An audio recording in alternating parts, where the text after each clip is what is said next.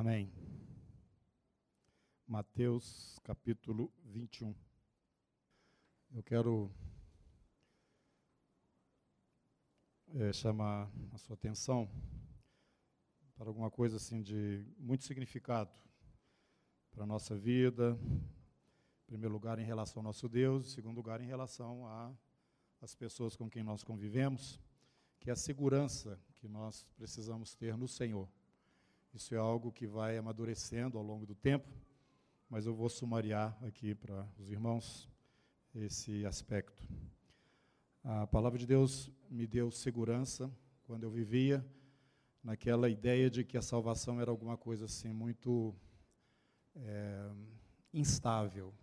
Em alguns momentos você é, percebe que a salvação de Deus entrou na sua vida através de Jesus, mas em outros momentos você já não se sente assim tão seguro diante de Deus. E essa instabilidade dá oportunidade para o inimigo julgar dúvidas, te trazer situações de desconforto espiritual. Então, a minha palavra é nesse sentido, de que você mesmo tenha referência. Deus nos tem dado esta referência, porque Deus ele é invisível, você não está pegando nele, não é concreto, igual essa cadeira onde você está sentado. E muitas vezes nós sentimos esta distância né, desta é, pessoa, e porque não está assim dentro do nosso sentimento muito claro a ação dele ao nosso redor e, e na nossa vida, e criamos então situações instáveis a partir da nossa própria falta de segurança no Senhor. Então, quero dizer que essa segurança já está dentro de você, e o que eu quero te dizer é aquilo que a palavra do Senhor nos instrui que aquele que vai até o Senhor, ele de maneira alguma lança fora. Então eu digo o seguinte: muitas vezes nós ficamos naquela expectativa do que, que Deus está achando, o que, que Deus está pensando, será que Ele está satisfeito comigo, será que não? Né? E, e essa é a forma do inimigo trazer é, desconforto no nosso coração, insegurança, esfriar a nossa fé. Mas o Senhor está falando o seguinte: a segurança eu já te dei, a segurança é essa: todo aquele que vem até a mim, eu não lanço ele fora. E você sabe se você veio realmente até a mim. É verdade isso? Então, meu irmão, se você de todo o coração buscou pelo Senhor, clamou e invocou o nome de Jesus, aquele que invocar o Senhor será salvo. Lembre-se disso. Aquele que o Pai me deu é maior do que tudo e ninguém pode arrebatá-lo da minha mão. Então, isso para que você tenha paz e segurança no Senhor. Todas as vezes que vier essa instabilidade, será que eu vou ser arrebatado? Será que o Senhor está, que eu estou de bem com Deus? Será que não tem alguma coisa aí que Deus está me deixando de lado? Aquele que vem a mim, eu não lanço ele fora. E você vai responder para você mesmo: Eu fui até o Senhor eu busquei o Senhor de todo o meu coração. Eu fui até a Ele realmente como alma sedenta por Ele, clamei e invoquei para que Ele viesse sobre a minha vida. Você sabe responder essa pergunta. E se isso foi a verdade na sua vida, você pode ficar em paz. Eu não lanço fora. Estou contigo todos os dias até a consumação dos séculos. Amém, irmãos? Nós vivemos dias de muita instabilidade, irmãos, e o diabo está querendo nos fazer crer que Deus não é tão fiel como muitas pessoas falam. Mas eu quero pegar também lá o princípio, logo nós começamos aqui falando sobre o livro de Gênesis, o pastor Robert falando, e eu quero dizer isso para você. Aparentemente a queda pode ter sido assim é, um, uma coisa negativa, no sentido de que Deus perdeu. Se Deus é onisciente, onipresente, onipotente, por que, que ele deixou uma coisa dessas acontecer? O homem sair da presença dele, desobedecendo, fazendo opção diferente daquilo que ele tinha indicado. Por quê? De uma forma ou de outra, isso significa uma coisa negativa. Da mesma forma, Jesus, com os braços abertos ali naquela cruz, morrendo depois daqueles três anos e meio de ministério, acabou tudo. Inclusive, os seus próprios discípulos pensavam assim, voltaram cabisbaixos, acabou. Mas eu quero te dizer o seguinte: aquilo que Paulo nos fala. Onde abundou o pecado, superabundou a graça é o que nós estamos vendo. Não há como acontecer qualquer coisa, por mais negativa que ela seja, que não redunde em glória e honra para aquele que é o Senhor dos Senhores, o Deus Todo-Poderoso, o nosso Pai. Com a queda, nós passamos a conhecer o coração de Deus. E passamos a partir disso, poder, podemos agora chamá-lo de Pai. Muitas pessoas falam Deus, Deus, Deus, e você chega à seguinte conclusão: esse pessoal está falando Deus, Deus, mas na verdade ele é o meu Pai. A todos quantos o receberam, deu-lhes o poder de serem feitos filhos de Deus. Então, meus irmãos, nós vemos ali a criatura principal de Deus, o homem, é, que reflete a imagem e semelhança do próprio Deus, criatura, mas Deus transforma. A partir da queda, em filhos amados, os descendentes né, de Adão que aceitam o testemunho que ele dá a respeito de si mesmo na pessoa do seu filho unigênito que foi manifestado entre nós. Então, todas as coisas, repita comigo, todas as coisas cooperam para o bem daqueles que amam a Deus e são chamados segundo o seu propósito. Outra vez você responde essa pergunta. Você ama realmente o Senhor? Pedro, tu me amas? Pedro, tu me amas? Pedro, tu me amas? Se você responde essa pergunta, sim, eu amo o meu Deus todas as coisas, do princípio ao fim da sua vida, sejam boas ou más aos seus olhos, todas cooperarão para o seu próprio benefício. Irmãos, nós precisamos de segurança e ao Senhor, a nossa pedra, a nossa pedra angular, Jesus. Quando nós estamos achando que está acontecendo alguma coisa errada, parece que Deus não está no controle. Na verdade, Ele está mostrando coisas que, sem estas, não haveria como serem conhecidas. Sem estas que eu estou dizendo, que aparentam ser más, aparentam ser ruins. Ou mostrando, talvez, que Ele não está tão dentro do controle das coisas como nós muitas vezes dizemos. A sua segurança de salvação está dentro de você mesmo. Você foi até Jesus de todo o seu coração, clamando por Ele, aquele que vem a mim eu não lanço fora. Você tem segurança. Você responde isso. Você ama realmente ao Senhor? Ama? Então você pode dizer em todas, todas as circunstâncias, por mais ruins que aparentemente elas cheguem até você isto vai cooperar para o meu próprio bem. Amém? Então, se o vento vem do norte, vem do sul, do leste ou do oeste, não importa, irmãos. Nós estamos sobre uma rocha firme, passará os céus e a terra, mas as minhas palavras jamais passarão. Mateus capítulo 21. É, eu não vou ler tudo porque vai tomar muito nosso tempo, mas esse é o momento que os evangelistas mostram no período de Jesus aqui na terra, que é exatamente aquele, aquele final.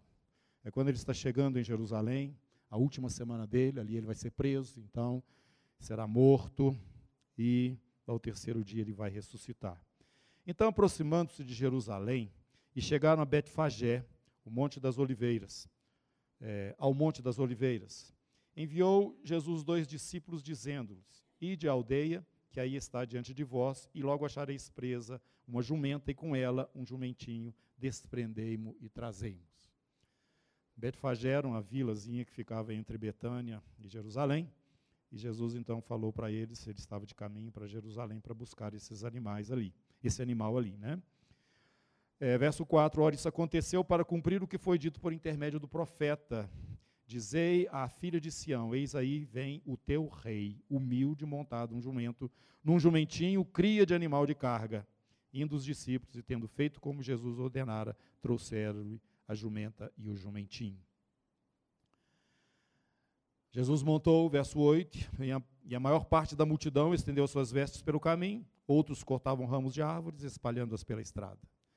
As multidões, tanto dos que precediam como dos que iam à frente, clamavam: Hosana ao filho de Davi, bendito que vem em nome do Senhor, Hosana nas maiores alturas. E entraram, e entrando ele em Jerusalém, toda a cidade se alvoroçou, perguntaram: Quem que é este? E as multidões clamavam: Este é o profeta Jesus de Nazaré da Galileia. Jesus entra no templo. E ali na parte exterior ao templo, né, que era um espaço que tem até, lá, até hoje lá, muito grande, do lado externo, haviam ali pessoas que, eh, que vendiam coisas para os ofertantes que estariam ali fazendo as suas ofertas no templo. Eles, em vez de trazerem dos lugares onde vinham para celebrar as festas do Senhor, eles compravam ali o animal que ia ser sacrificado, eles compravam outras coisas que seriam oferecidas, e havia então um comércio ali ao lado. Né? E Jesus entra ali, vira as mesas dos cambistas e diz-lhes: Está escrito, verso 13: A minha casa será chamada casa de oração, vós, porém, a transformais em covil de salteadores. Jesus acabava de entrar em Jerusalém, aquele alvoroço do povo, daqueles que estavam por trás, daqueles que estavam à frente da pessoa dele, ele montado no jumentinho, descendo o monte, entrando ali por aquela muralha grande, né? Que separava a cidade do, do vale ali, do, do, do Cedron e do Monte das Oliveiras. Ele desceu o monte entrou ali e já entrou direto no templo. E chegou ali, virou as mesas, falou que aqui está tudo errado e ficou aquela, aquele ambiente né, tenso ali dentro. E vieram, verso 14, é, no templo, cegos e coxos e os curou. Dentro de todo esse, esse alvoroço, né, Jesus fez ali milagres, criou, curou algumas pessoas. Quando aqui está falando templo, tem que explicar isso, não é dentro do templo é do lado de fora, no espaço, no pátio externo. Então, quando as pessoas iam, subiam para o templo, o templo ficava nessa plataforma que o Herodes construiu, terraplenou o Monte Moriá e fez ali o local é, muito bonito. E no meio daquilo ali estava o templo. Então, não era dentro do templo, porque dentro do templo só podia ter os sacrifícios ali na parte externa e na parte interna o trabalho dos sacerdotes no lugar santo e no santo dos santos. Então, esse, isso é para vocês entenderem. Eles vieram naquele, naquele espaço onde Jesus já estava, onde Jesus ensinava muitas vezes, e nesses últimos dias da sua vida, ali, né, essa situação tão tensa, né, vieram pessoas é, necessitadas, enfermas, ele curou, mas, verso 15, vieram outros também. Mas, vendo os principais sacerdotes, os escribas, as maravilhas que Jesus fazia, e os meninos clamando, Osana ao filho de Davi, indignaram-se e perguntaram-lhe: Ouves o que esses estão dizendo? Respondeu-lhes Jesus: Sim. Nunca lestes? Da boca de pequeninos e crianças de peito, tiraste perfeito louvor? E deixando-os, saiu da cidade para Betânia, onde pernoitou. Este era o ambiente. Quando Jesus estava descendo o monte, Fizeram essa mesma pergunta para ele, falaram para ele: olha, você está deixando essas pessoas falarem, Osana, ao filho de Davi? Jesus falou para elas: se eles não falarem isso, as pedras vão começar a falar. Eles sabiam quem era o filho de Davi, pelas Escrituras. Seria o Messias, o descendente de Davi, este rei que estaria então colocando Israel numa posição de destaque entre as nações, tirando debaixo do jugo das outras nações, que no caso aqui estava acontecendo Roma. Eles tinham essa expectativa, esse homem, os profetas falavam a respeito dele. E acontece que eles falavam assim para Jesus: como é que você pode aceitar, assumir ou estar nessa posição? Jesus deixou muito claro para eles: eu estou aqui porque sou eu mesmo o Messias. Essa situação estava muito tensa. E na sequência daqueles mesmos momentos ali, antes dele ser preso, ele disse essa parábola que está aí no versículo 33, que nós vamos ler agora. Atentai em outra parábola. Havia um homem, dono de casa, que plantou uma vinha, cercou-a, de uma sebe, construiu nela um lagar, edificou-lhe uma torre, arrendou-as aos lavradores, depois se ausentou do país. Ao tempo da colheita, enviou seus servos aos lavradores para receber os frutos que lhe tocavam. E os lavradores, agarrando os servos, espancaram a um, mataram o outro e ao outro apedrejaram. Enviou ainda outros servos em maior número, trataram-nos da mesma sorte. E por último enviou-lhe enviou-lhes o seu próprio filho, dizendo: A meu filho respeitarão. Mas os lavradores, vendo o filho, disseram entre si: Este é o herdeiro. Ora, vamos, matemo-lo e apoderemo-nos da sua herança. E agarrando-o, lançaram-no fora da vinha e o mataram. Quando, pois, vier o senhor da vinha, que fará aqueles, que fará aqueles lavradores? Responderam-lhe: Fará perecer horrivelmente a esses malvados, arrendará a vinha a outros lavradores que lhe remetam os frutos nos seus devidos tempos. Perguntou-lhes Jesus: Nunca lestes nas Escrituras a pedra que os construtores rejeitaram, esta veio a ser a principal pedra angular. Isto procede do Senhor e é maravilhoso aos nossos olhos. Portanto, vos digo que o reino de Deus vos será tirado e será entregue a um povo que lhe produz os respectivos frutos. Todo o que cair sobre esta pedra ficará em pedaços, e aquele sobre quem ela cair ficar, ficará reduzido a pó.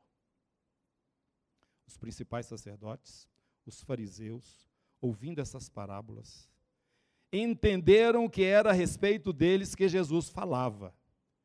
E conquanto buscassem prendê-lo, temeram as multidões, porque estas o consideravam como profeta.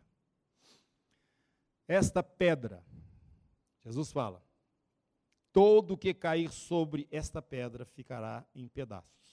E aquele sobre quem ela cair ficará reduzido a pó.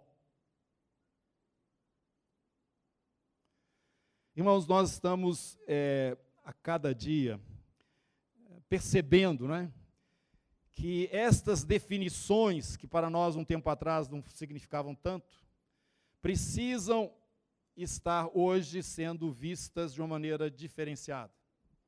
Porque nós estamos sendo agredidos, nós, como eu digo, po o povo do Senhor, né? com uma argumentação cada dia mais pesada. E esta argumentação e essa ação vai direto naquilo que é o nosso fundamento, a pessoa de Jesus. E nós muitas vezes não nos víamos assim, mas hoje estamos nos vendo assim, sendo questionados a respeito da veracidade, da realidade que a nova aliança nos traz em relação a todos os questionamentos que ao nosso redor estão. Nós, como igreja do Senhor Jesus, precisamos estar conscientes disto. Que o nome de Jesus, que essa pedra, está sendo novamente questionado no mesmo nível em que foi na época em que ele se manifestou. Embora toda a história que nós temos, a história da igreja, embora tudo que nós conhecemos, que já foi manifestado da parte dele, eu quero dizer que nesses últimos dias, como Jesus disse, vocês vão ser confrontados, não por causa de ideologia, não por causa de é, etnia, não por causa dessas coisas, não, mas será serão questionados e confrontados por causa do meu nome. Essa é a pedra. Quem cair sobre ela ficará em pedaços. Sobre quem ela cair será reduzido a pó. Não tem como contornar esta pedra. Diante dele você tem que ter um posicionamento. Eu estava vivendo umas. Nós estamos vendo, né? Dos dois lados hoje aqueles que absolutamente não creem nada porque acham que a Bíblia é, aceita qualquer coisa, o papel aceita qualquer coisa, isso é coisa que alguém pensou, montou e está passando aí através dos séculos. Então, os ateus hoje são mais consistentes, têm grupos, têm, eles agridem com os argumentos deles e falam um punhado de coisas.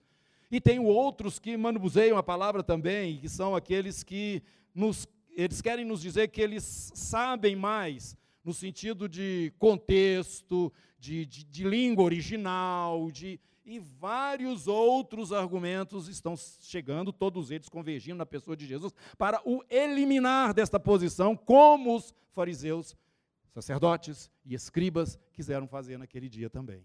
Quando Jesus diante deles estava em carne e osso, visível, olhando no olho deles e falando a respeito de quem ele é, sem fugir da posição de Deus que ele encarnado entre os homens. Irmãos, não tem jeito de, de, de, de até Pilatos tentou tirar Jesus fora, mas ele também não conseguiu.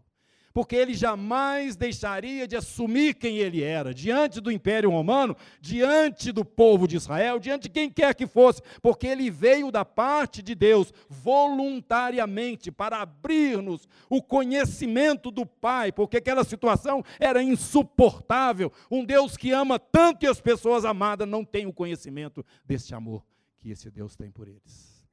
Ele veio então em carne e osso e andou entre nós e assumiu plenamente a sua identidade, identidade entre os homens. Como eu falava, eu estava vendo uma argumentação e eu vi como que isso é cada vez mais forte entre os ortodoxos judeus, e eu concordei com aquele homem completamente. Já de barba, velho, e dizendo que essa ideia né, de que o homem Jesus, o homem Yeshua, é o Messias, isso não procede. Isso não procede. Ele argumentou usando a antiga aliança, a Tanar, o Velho Testamento, fazendo referência a coisas que Jesus disse, que iam de encontro àquilo que já estava dito. Esse homem não pode ser. Ele não pode ser Messias. Jesus disse o seguinte: Ouviste o que foi dito aos antigos, eu, porém, vos digo. É impossível você ficar agarrado na antiga aliança e ter Jesus como Senhor da sua vida. Impossível. Porque ele citava mesmo aqui, o profeta está falando que ele vai converter o coração dos pais aos filhos, dos filhos aos pais, mas esse homem, Jesus, aí, falou que ele veio trazer a espada. Dentro da própria casa. E eu comecei a acompanhar o pensamento daquele homem. Ele estava absolutamente certo na maneira de fazer a sua argumentação. E ele estava totalmente, absolutamente errado. Porque ele tinha diante dele, no relato que nós temos da vida de Yeshua, fatos incontestáveis de que ele realmente era o Filho de Deus. Meus irmãos, eu não posso dizer que isso, simplificando, o, o, o, a, a blasfêmia contra o Espírito Santo, mas eu quero te dizer que isso é o cerne do que, nós, do que Jesus disse que era blasfêmia contra o Espírito Santo. Sabe o que é? É você ter toda a evidência de alguma coisa que vai contra aquilo que é o desejo do seu coração e por ser contra o seu desejo, você nega aquela realidade. Esse é o, é o blasfêmia contra o cerne da blasfêmia contra o Espírito Santo. Você simplesmente não quer dar o braço a torcer. Jesus falou isso claro para todos, o tempo todo. Olha, não é o testemunho de João Batista, embora ele seja reconhecido pela nação, não pelas autoridades, mas o povo reconhecia João Batista um profeta, e João Batista falava: Este é o Cordeiro de Deus que tira o pecado do mundo, eu não sou digno nem de desatar as sandálias do pé dele, que ele cresça, que eu diminua. Não adianta isso no sentido de me dar um aval, ou me tornar eh, a pessoa que realmente eu sou, não são, não é João Batista. Apesar dos nascidos dentro de mulher, não apareceu nenhum como ele. Mas a altura de João Batista é por conta da, do, do, do ministério dele. Qual que é o ministério dele? Me apresentar. E eu tenho as minhas obras que testificam ao meu respeito. Quem que eu sou? Diante de todos. Nós vimos aqui nesse mesmo texto Jesus curando várias pessoas nesse momento tão é, tremendo da entrada dele em Jerusalém, na festa da Páscoa ali, na semana que ele ia ser morto, e ele assumindo literalmente quem ele é o tempo todo. Meus irmãos, esta é a pedra. Quem cair sobre ela ficará em pedaços. Quem sobre o qual ela cair será reduzida a pó. Não tem jeito de contornar Jesus. Ou você o aceita de todo o seu coração, ou você o recusa como quem ele é, como filho de Deus. Então hoje vocês vão ver muitas argumentações, e a maioria delas é um esforço tremendo para dizer que nós não entendemos a Bíblia, na verdade, que o que está, aqui, está escrito aqui é alguma coisa assim tendenciosa para dentro da visão cristã. Então adequa-se o texto do Antigo com o do Novo, mas na verdade no Antigo não está falando assim. Eu escutei um rabino falando a respeito do capítulo 53 de Isaías. Eu diria a vocês, pareceu ridículo mas ele parece tão convincente na argumentação dele, e dentro da pretensa cultura ou conhecimento da língua hebraica, ele então estava tentando mostrar que não tem nada de Jesus no capítulo 53 de Isaías. Não tem nada de Jesus no capítulo 22 dos Salmos. Não tem nada de Jesus nos textos, que inclusive nós acabamos de ler aqui, que ele ia entrar montado no jumentinho em Jerusalém queria nascer numa manjedoura, ou melhor dizendo, né, nascer em é, Belém de Judá, e tu, Belém Efrata, que ele viria da Galileia para é, se manifestar ali no sul, né, diante dos olhos da nação. Muitos falavam de da Galileia pode vir alguma coisa, mas está escrito no profeta, vocês não leram lá. Meus irmãos, farão de tudo para tirar de debaixo dos nossos pés a nossa pedra, sobre a qual nós estamos sendo edificados. Preparem-se, irmãos. Por isso que nós insistimos aqui, não em mostrar nada a não ser a própria pessoa de Jesus não substituir o seu relacionamento por uma programação ou talvez por alguém aqui entre nós que sirva, vamos dizer, como um tipo de mediador da sua vida com Jesus. Não. Você tem que adorar a Deus em espírito e em verdade. Você precisa conhecer o seu Deus. Você precisa de ter tempo com Ele. Você precisa saber quem que é o seu Salvador. Ele é muito mais do que você imagina. Ele não é só o redentor, o salvador de Israel, ele é o criador dos céus e da terra. Ele é o filho do homem, ele veio buscar e salvar o perdido. Dentre os quais eu estou.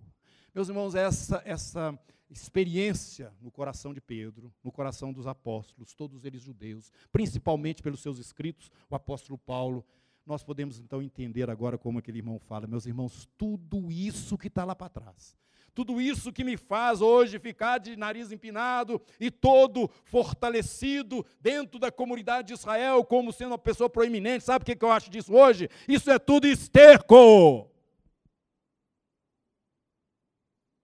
Eu só quero uma coisa: estar totalmente identificado com a pessoa de Jesus. E ser justificado pela fé não tem nada em mim, nada em mim, nada que possa me justificar, só o sangue do Cordeiro. Jesus é absoluto, irmãos. Ele é a pedra. Ele é a pedra. E agora nós que não conhecíamos, talvez em tanta profundidade, vamos precisar conhecer, porque do, ao nosso redor está vindo uma pressão cada dia maior. Cada dia maior. Meus irmãos, eu estou começando a ficar um pouco mais assim, revoltado com a forma como o inimigo realmente age. Mas isso é ele mesmo, é isso ele mesmo. No meio daqueles que são chamados cristãos, tem se levantado pessoas querendo diminuir a glória do Senhor, querendo diminuir a glória da primeira, da segunda aliança, exaltando a primeira. Como se a primeira fosse. Não. O fim. Fim. Fim da lei é Cristo. Para com isso. Acabou isso. Ah, mas a lei acabou. Não, não, não, não. Eu já estou me contradizendo. A lei não acabou, não. Tá? Ela vai continuar até o final do milênio, quando vai passar o céu e a terra. Mas ela só existe para aqueles que não têm a segunda aliança aplicada na sua vida. Agora, se você já tem a segunda aliança, esquece a primeira. As coisas antigas passaram, isso que tudo se fez novo. A garantia não está no sangue de animais, a garantia está no sangue de Jesus. Meus irmãos, e a pessoa de Jesus encaixa tão bem nessa, nessa redenção, tão maravilhosamente bem. O templo não está lá, não, não tem sangue rolando lá, não, não é mesmo? O povo de Israel tem que se arrumar por outros caminhos, por outras formas. Os judeus de religião, os ortodoxos que creem ainda na, na, na antiga aliança e não aceitam a nova de maneira alguma, como que eles, como que eles fazem? É o que o apóstolo Paulo falou, gente, eles vão ter a oportunidade deles que ainda não chegou. Né? Vai vir a oportunidade deles ainda. Mas é o remanescente, vai ser lá no final. Nós já estamos perto. Mas uma coisa nós precisamos saber, irmãos, é que a redenção já chegou e nós já estamos dentro dela. O sangue de Jesus nos purifica de todo pecado e nós estamos hoje livres e isentos de condenação. Nós somos um povo livre, nós estamos em Cristo Jesus a rocha. E os nossos antepassados diziam o seguinte: não existe nenhum nome abaixo do céu, não existe nenhum outro nome pelo qual importa que sejamos salvos. Só o nome de Jesus. Essa é a pedra. Você está despencando em cima dela, vai ficar em pedaços. Se você tiver debaixo dela, vai ser transformada em pó. Mas se você estiver sendo edificado nela, nada poderá te abalar. Capítulo 15 de 1 Coríntios. Irmãos, a divindade de Jesus é alguma coisa que é, os mais sábios que tentam argumentar dentro aqui do sentido literal do, do, do hebraico, e, e, entendeu? É uma coisa que eles não dão conta de torcer. Eles se esforçam de toda maneira, mas eles não conseguem fazer com que a pessoa de Jesus, da forma como ela é apresentada, seja exatamente o Filho de Deus, como nós hoje cremos e temos a experiência disso na nossa própria vida, porque ele nos trouxe a salvação e nos selou com o seu Espírito, o Espírito Santo. Não tem como porque Ele é Deus forte, Ele é Pai da eternidade. Todas essas coisas fazem parte da característica deste que hoje nós sabemos, que é o próprio Deus manifestado entre os homens. Capítulo 15, Jesus é apresentado, ou melhor, o plano de Deus é apresentado desta forma, versículo 20. Porque de fato Cristo ressuscitou dentre os mortos, sendo ele as primícias dos que dormem. Visto que a morte veio por um homem, também por um homem veio a ressurreição dos mortos. Porque assim como em Adão todos morrem, assim também todos serão vivificados em Cristo. Cada um, porém, por sua própria ordem, Cristo as primícias, depois os que são de Cristo na sua vinda. É a nossa parte que estamos aguardando quando ele voltar, né? E então virá o fim, quando ele, Jesus, entregar o reino ao Deus e Pai, porque ele que é o rei, quando houver destruído todo principado, forças, né? sejam espirituais, sejam é, físicas, naturais, bem como toda potestade e poder, porque convém que ele reine até que haja posto todos os inimigos debaixo dos pés. Este é o momento que nós estamos vivendo. Nós estamos num processo em que forças espirituais e também naturais estão sendo submetidas a Jesus. Isso é que é o sentido da volta de Jesus e o arrebatamento da igreja. O Senhor está descendo e esmagando, é a pedra que vai descendo e esmagando. É a mesma pedra do capítulo 2 do livro de Daniel. Ele está chegando, esmagando reinos, esmagando toda força que resiste. Tudo será colocado debaixo dos pés de Jesus. E quando ele chegar, nós vamos ver essas coisas acontecendo. Finalmente sendo concluídas, né? E ele então continua dizendo aqui no versículo 24: Então virá o fim quando ele entregar o reino ao Deus e Pai, quando houver destruído todo o principado, potestade e poder, porque convém que ele reine até que haja posto todos os inimigos debaixo dos pés. O último inimigo a ser destruído é a morte. Isso vai acontecer só após o milênio. Porque todas as coisas sujeitou debaixo dos pés. E quando diz que todas as coisas lhe estão sujeitas, certamente exclui aquele que tudo lhe subordinou. Todas as coisas estão debaixo dos pés de Jesus, exceto o Pai, que colocou as coisas debaixo dos pés do seu filho Jesus. Quando, porém, todas as coisas estiverem sujeitas, então o próprio filho também se sujeitará àquele que todas as coisas lhe sujeitou, para que Deus seja tudo em todos. Tem um propósito, tem um plano, tem uma sequência? Claro que tem. Mas tudo isso só acontece através da pessoa de Jesus, Efésios capítulo 1.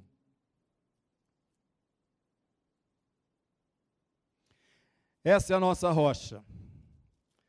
Prepare-se, irmão, para conhecer cada dia mais essa pessoa que se chama Jesus. Capítulo 1 de Efésios. Não, mais para frente. Versículo 9. Deus desvenda-nos o mistério da sua vontade, segundo o seu beneplácito que, que propusera em Cristo, de fazer convergir nele, fazer convergir em Jesus, na dispensação da plenitude dos tempos, todas as coisas, tanto as do céu como as da terra. Nele, em Jesus, digo, no qual fomos também feitos herança, predestinados segundo o propósito daquele que faz todas as coisas conforme o conselho da sua vontade, a fim de, de sermos, para louvor da sua glória, nós, os que de antemão esperamos em Cristo. Em quem também vós, depois que ouvistes a palavra da verdade, o evangelho da vossa salvação, tendo nele também crido, fostes selados com o Santo Espírito da promessa, o qual é o penhor da nossa herança até o resgate da sua propriedade, que somos nós, em louvor da sua glória.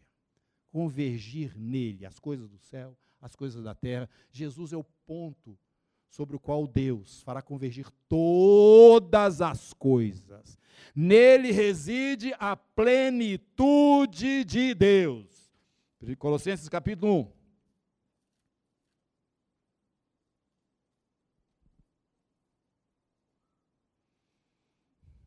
Verso 13.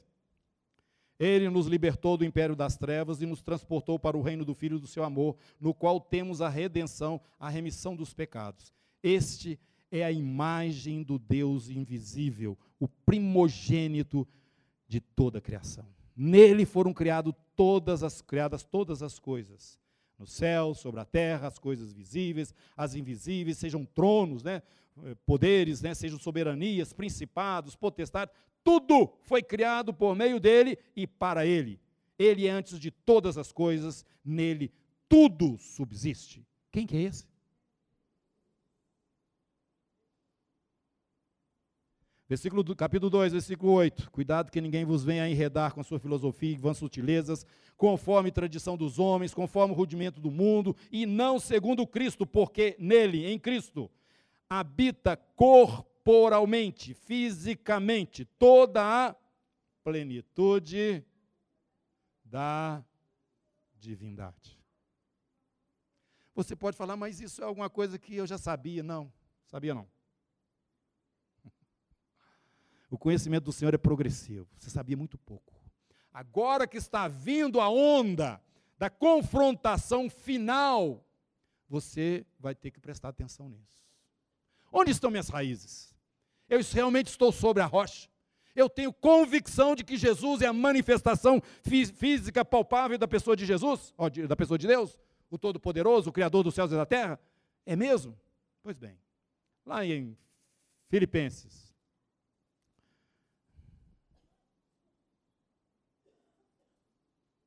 capítulo 2. Versículo 5 tende em vós o mesmo sentimento que houve também Cristo Jesus. É aqui mesmo. Pois ele, subsistindo, existindo, né? Em forma de Deus, não julgou como usurpação o ser. Não é usurpar, isto é a realidade. Ele não estava usurpando nada quando ele se assumia Deus. Porque ele, ele o era. Não tomou como usurpação o ser igual a Deus. Antes, a si mesmo se esvaziou. Ele era, mas ele se esvaziou assumindo a forma humana. Se tornou criatura como nós, para então oferecer o resgate da sua e da minha vida ali na cruz. Irmãos, este é o Deus invisível. O Verbo se fez carne e habitou entre nós. Olhe para Jesus diferente agora. Comece a perceber, porque só o Pai que conhece o Filho e ele revela o Filho a quem ele quiser. Você precisa saber quem é Jesus. Não aquela figura histórica, maravilhosa, que só ensinava coisa boa, uma hipocrisia da humanidade hoje. Porque se eles realmente pegassem o que Jesus disse, todas as coisas, eles teriam que assumir, obviamente, ou esse homem é o filho de Deus, ou ele é um doido, não dá para pegar o que ele está colocando, não, porque ele se coloca numa posição insustentável. Nós precisamos ser honestos para que o Senhor chegue, nos alcance no lugar onde nós estamos, porque a aparência não resolve nada diante do Senhor. Enquanto nós não encararmos esta pedra que ninguém vai poder contornar, ninguém, ninguém, ninguém, eu sou o caminho, eu sou a verdade, eu sou a vida, e ninguém vem. Eu sou, antes de Abraão, eu sou. Meus irmãos, esse Jesus não é apenas um Messias histórico que vai assentar num trono e governar a nação de Israel sobre todas as nações da terra, não, irmãos. Isso é muito pouco. Mas por causa da sua fidelidade, ele vai cumprir todas as coisas que ele prometeu que era a nação. E eu quero te dizer mais: para que milênio? Para nós, igreja? Para quê? Precisa? Precisa. Precisa porque ele prometeu isso para a nação de Israel. E vai ter. Vamos reinar com ele, aleluia. Mas vai ter. Então, queridos irmãos, não se deixem abalar. Não voltem para trás. Hoje nós temos falsos irmãos, obreiros, que não têm essa abordagem frontal. Jesus não é o Messias. Mas eles começam dizendo que o Novo Testamento é cheio de erros. Eles começam dizendo que a forma como nós estamos interpretando as coisas que Jesus disse não é bem desta forma. Você não conhece o original, você não conhece a tradição, você não sabe como é, não é assim não. Você não é culto. E fica falando coisa repetida. Irmãos, eu quero te dizer uma coisa, e eu vi aquele rabino lá falando também eu quero pegar nesse Deus, eu quero Deus, tem que ser alguma coisa, é, o Messias tem que ser alguma coisa assim física, né? E eu lembrei Paulo falando, os judeus querem sinais, e os gregos estão querendo sabedoria, mas nós, o que é que nós temos? Jesus Cristo e esse crucificado. Escândalo para eles, loucura para eles. Vai continuar sendo, vai continuar sendo. Ou você recebe Jesus integralmente como quem ele realmente é, ou então você vai ser um desses que vai cair sobre ele, vai se tornar em pedaços, ou ele, na sua vinda, vai esmagar, porque aí então só poeira que vai sobrar. Nada pode resistir. O testemunho de Deus se chama Jesus, e através de Jesus, Deus te dá acesso ao seu próprio coração. Que o Senhor possa te abençoar, irmão, te fortalecer. Volta para casa e pede, e vai correr atrás de Jesus. Vai abrir a Bíblia, Jesus, Jesus, Jesus. Cadê o Senhor? Eu quero te conhecer mais, me fala mais, abre mais o meu entendimento de quem o Senhor é. O que, é que o Senhor está fazendo comigo, para onde o Senhor está me levando, as circunstâncias que me cercam, porque tudo isso no qual eu estou inserido, todas as coisas que operam para o meu bem, de fato, eu te amo de fato. Eu fui até o Senhor de fato, meus irmãos, nós temos que avivar a obra do Senhor na nossa vida. Nós temos que avivar porque os dias são maus. Você não pode andar mais distraído porque senão Satanás chega e rouba a esperança da glória que é o Senhor Jesus. Amém?